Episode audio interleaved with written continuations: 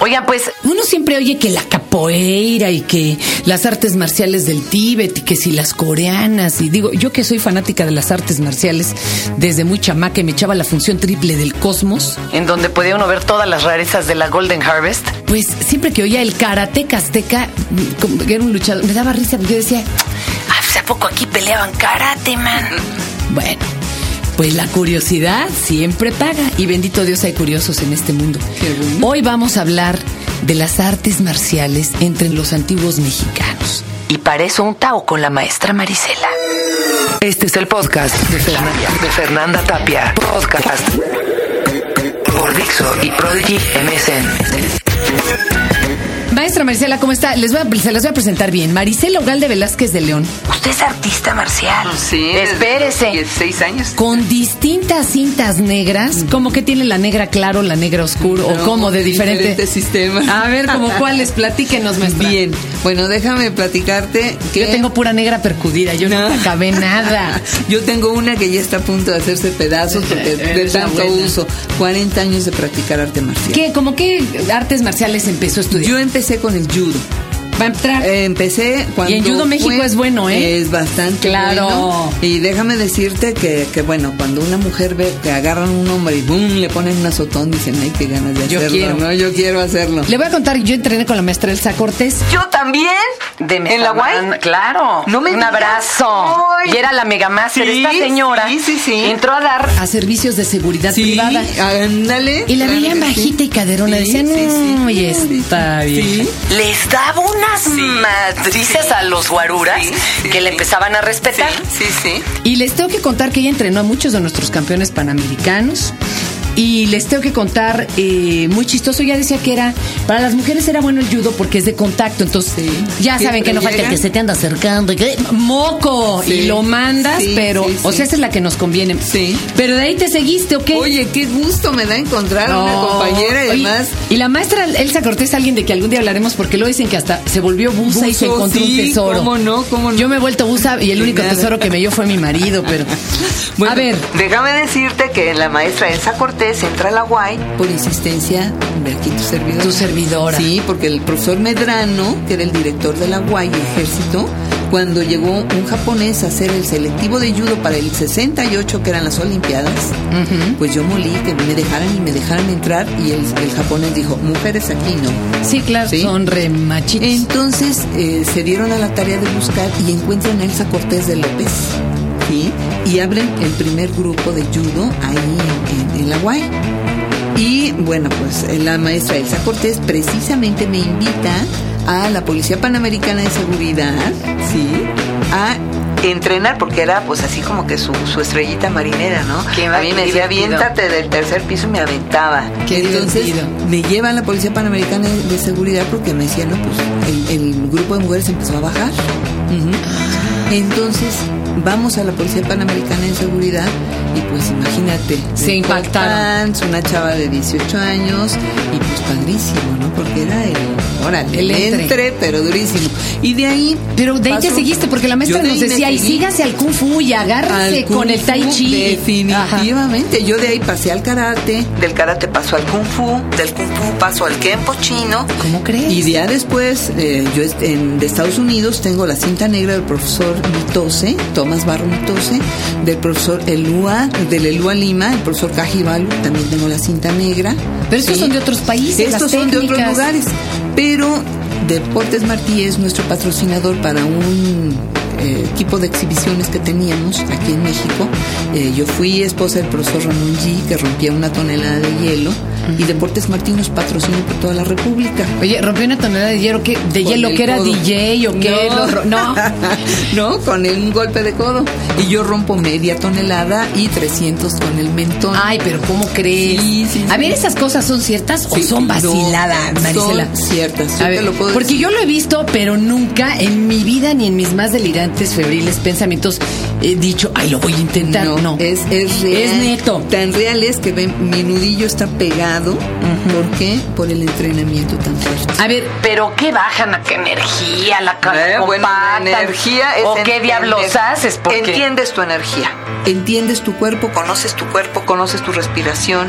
conoces las palancas que hace tu cuerpo, es física. Además es física, conoces el material, en dónde darle el golpe Ah. exacto, ¿sí? el momento exacto, todo tu potencial y tu mecánica Qué para interesante. un solo lugar. Bien, entonces llegamos a Veracruz, al sur de Veracruz, y ahí se nos acerca un indígena del Istmo de Tehuantepec y nos dice, "Bu- Muy bonito lo que ustedes hacen, pero aquí también nosotros tenemos una forma de pelea, se llama chupaporrazo. No, no, no, no. Chupa porrazo. chupa, bueno, sabes, Suena Cotorreo. chupa porrazo. Ándale, eso Olvídate. fue lo mismo Te que voy chupa. a inscribir a la bola de insidiosos de Dixo. A ver. Ahí es donde empezaron esas bromas. Ah, el arte Ah. mexicano. Chupa, hacían así y porrazo se aventaban. Pero no, efectivamente el nombre viene, chupa es numérico. Tobi, chupa, shonagayo es uno, dos, tres. Sh- to- eh, Chupa es dos. Y porrazo, golpe o caída.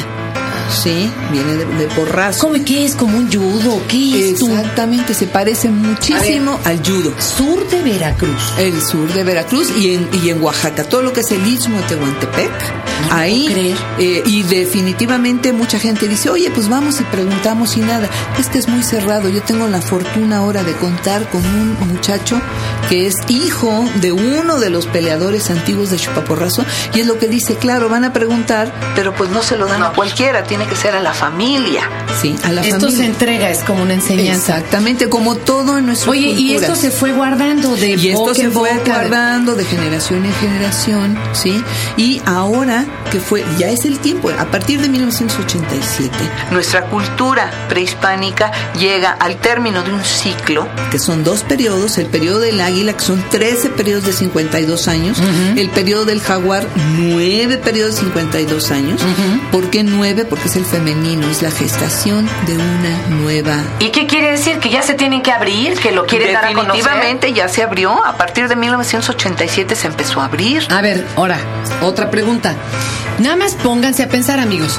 Nuestros antiguos mexicanos no tenían armas de fuego. Ajá. Eh, O al menos no como las concebimos. ¿verdad? Ajá. Tenían que ser muy buenos luchadores cuerpo a cuerpo. Definitivamente. y otra- Porque sálcate de uno de estos... este, los arcabuces, eh, eh, no, sí, tenían que ser sí, sí. muy buenos luchadores. Pero, pero hay una cosa que es bien interesante. Mira, La conquista no se hizo en base de dos peleas cuerpo a cuerpo. no, bueno, la eso sí fue otra conquista, cosa, la claro. conquista o la invasión, sí, o y nosotros la Pero yo me refiero, aceptación de esa invasión. la guerra entre ellos, me refiero, las Ajá. guerras, tenían que tener muy un gran despliegue Ah, de movimiento cuerpo a cuerpo. definitivamente, Buena estrategia y definitivamente. todo, pero de hecho decían que los caballeros, eh, águila y jaguar, todo, bueno, era porque eran tenían- elite, eran Exacto. elite. Ahora te voy a decir otra cosa. A mí me han criticado muchísimo de por qué arte marcial. Para que sea arte marcial necesitamos varios elementos. A ver, Uno, bien. que Ajá. exista una filosofía ancestral guerrera, Ah. que la hay. A ver, aguántame. Ajá. O sea, hay muchas de las técnicas de pelea y de defensa que no alcanzan el- la nominación de arte marcial, son simplemente métodos de defensa. Formas de defensa. Ok. Exactamente. ¿Qué- a ver, y los cuatro puntos, uno es la Eh, Uno filosofía. es la filosofía. Dos, Que hubiese existido una escuela. Aquí teníamos el Tepochcali, que era la casa de los jóvenes guerreros. Ok. tres, Que hubiese existido un ejército. Aquí teníamos un ejército perfectamente bien estructurado, con grados, con armas, con uniformes, con insignias. y el cuarto, que tengamos testimonio de esas culturas ancestrales. Tenemos códices, tenemos vasijas, tenemos murales, tenemos estatuas, tenemos cantidad Oye, de información. ¿y cómo es la técnica? ¿Tienen catas? ¿Tienen...? yo la estructuré. en Perdón que siete use niveles. palabras medio No, no, no, chinas, aquí japonesas, nosotros pero son- bueno, pues es que son no sé decir. Chuyas, chuyas. Chuyas. Que en zapoteco es danza. Ah. Son danzas guerreras. Qué ¿sí? interesante. Y ahorita el concepto que nosotros estamos desarrollando en Shilam es la unión de lo que es las danzas guerreras, el arte de pelea y el arte de la meditación en Kanikukstal. Shilam está basado en tres técnicas indígenas, Mexica, maya y zapoteca. ¿Qué es Shilam cuando nos lo mencionas? Shilam es una palabra maya que significa quitarse la piel, pelarse. Pero aquí, a- Aquí ahorita que es, es, el, una primer, escuela. o el qué? primer arte marcial mexicano. Tú, tú abriste ya esto al público, Sí, eh, lo estás bueno, enseñando. Apenas lo voy a abrir al público. Tengo 25 años investigando, armando y peleándome con 20 mil gente. Tanto la, la gente de arte marcial tradicional que dice, ay, esas son fumadas, es de dónde se sacaron, se lo sacaron de la manga, y que tengo veintitantos años investigando para decir, aquí están los testimonios. Y interesante. luego con gente que dice, oye, este es un filón de oro, y empiezan a querer jalar y hacer lo Y mismo. entonces tú juntaste tres técnicas. Yo, ajá. ¿Lo mexica, nombras el chilán? El chilán, Juntaste mexica. maya y zapoteca. Ok. Y luego, eh, ¿esto cómo lo vas a, im- eh, a implementar? ¿Va a Ah, haber bueno, escuela? ¿Cómo se ahorita- ponen en contacto ya contigo? Ya www.shilamxilam.org. tenemos página web. www.shilan.org. Shilan. Vamos a escribir Shilan. X Y- y latina L-A-M. Exactamente. Punto org. Exactamente. Uy, qué súper Sí, y estamos en el Estado de México, estamos en Viveros. en viveros. Ajá, Muy bien. ahí en el Estado de México tenemos ahí un pequeñito lugar en donde lo primero que se está haciendo es preparar chicos que quieran ser instructores de esta disciplina. Sí, ya para que se disemine. por toda la Definitivamente, República. ya que está probada y comprobada y con una resistencia así casi como los 500 años de resistencia de nuestra cultura, nosotros hemos sufrido una resistencia tremenda. Déjame decirte que la primera escuela que se abrió al público en el 85 fue quemada intencional. Ay, pero ¿cómo? ¿Y por qué tanto mendigo misterio con este tipo Pues, de cosas? Tranquilos, ¿Verdad que sí? tranquilos. ¿Qué les quita? Pues, Y a los mexicanos pues que acepten que también en México tenemos cosas muy buenas. ¿Qué pasa con tus alumnos ahora que hay tanta tanto problema de violencia y demás En la- y de organización y porque por ejemplo eh, aquí tuvimos a Xiyan Ming y él bueno ha sido arduamente criticado porque él recibe a muchos raperos y todo en su escuela y él dice que él no no está viendo quién entra a su escuela porque es algo que se, se autorregula Definitivamente. ellos ya sabrán si salen de allá a cometer Sí, una- sí, un sí. ilícito. ¿Ustedes hacen algo al respecto? To- Es exactamente el mismo criterio. Tenemos en- ahí en la escuela niños que los lleva la mamá en su camioneta y que tienen todos los recursos del mundo, están en el TEC y entrenan igual que un chico que es lavaplatos en un restaurante y que no tiene ni para pagar la mensualidad y se la tenemos que, que dar en beca. pero los dos son igual de respetados, igual de bienvenidos. ¿Por qué? Porque si están ahí es porque tienen una función en esta sociedad. Hijo, qué, qué orgullo tenerte aquí, Marcela. No, al ¿Eh? contrario. Qué chiquito es el mundo. Al contrario, me encanta. Y para todos los que les llamó la atención, pueden ir aunque hayan ya aprendido otro tipo de técnicas. Definitivamente, o sea, de hecho, si son cintas negras es muchísimo más rápido. ¿Por qué? Porque ya, la- tienen el el conocimiento. entrenamiento corporal ya, ya, ya lo, lo pasamos por alto, ¿no? Lo que sí es meterse en la filosofía, entender cómo se aplican las fi- filosofías prehispánicas hoy, los cuatro tezcatlipocas, voluntad, emoción, pensamiento, conciencia, que Wow. es el eje del ser humano para triunfar y para eh, armonizar en el entorno. Yo, yo les voy a contar algo. Yo cuando entré a la UAI estaba la onda de Nadia Comaneci. Entonces yo dije, ay, pues gimnasia olímpica. Me dio unos madrazos maravillosos. Y otras amigas, las amigas Fon, que les mando un abrazo a donde quiera que estén, me dijeron, métete con nosotros ahí con la maestra Elsa. Me cambió la vida. Me cambió la vida porque más allá de lo que pude ejercitar o no mi pobre cuerpo, ejercité mi espíritu. De veras, cuando uno practica un arte marcial como debe de ser, y si esta de veras es un arte marcial, la disciplina se le mete uno al espíritu, es otra cosa. Y se abren otras puertas. ¿A poco no, Maricela? Definitivamente, definitivamente. Breve y para cerrar, ¿qué es lo que te, lo que ha dejado en tu vida? La enseñanza más grande que ha dejado en tu vida esta filosofía y esta disciplina. La satisfacción de haber vivido. Así de fácil. Así de fácil. ¿Estás feliz de Sí. ahí? ¿Ya? ¿Quieren pe- ahora sí que vivir algo por el estilo? Pues ahí está.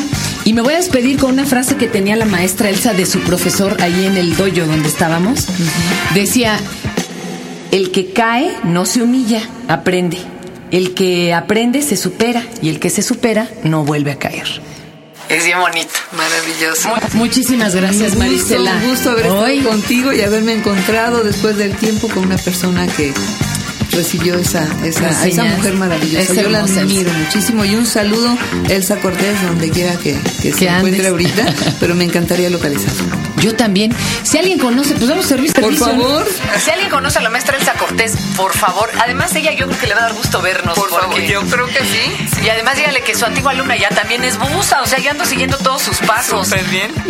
Bien, bien, pues un saludo y bueno, pues a todos los jóvenes. Créansela, créansela. México es el próximo país avatar del mundo. Ahí está dicho. Este fue el podcast de Fernanda, de Fernanda Tapia. Podcast por Dixo y Prodigy MSN.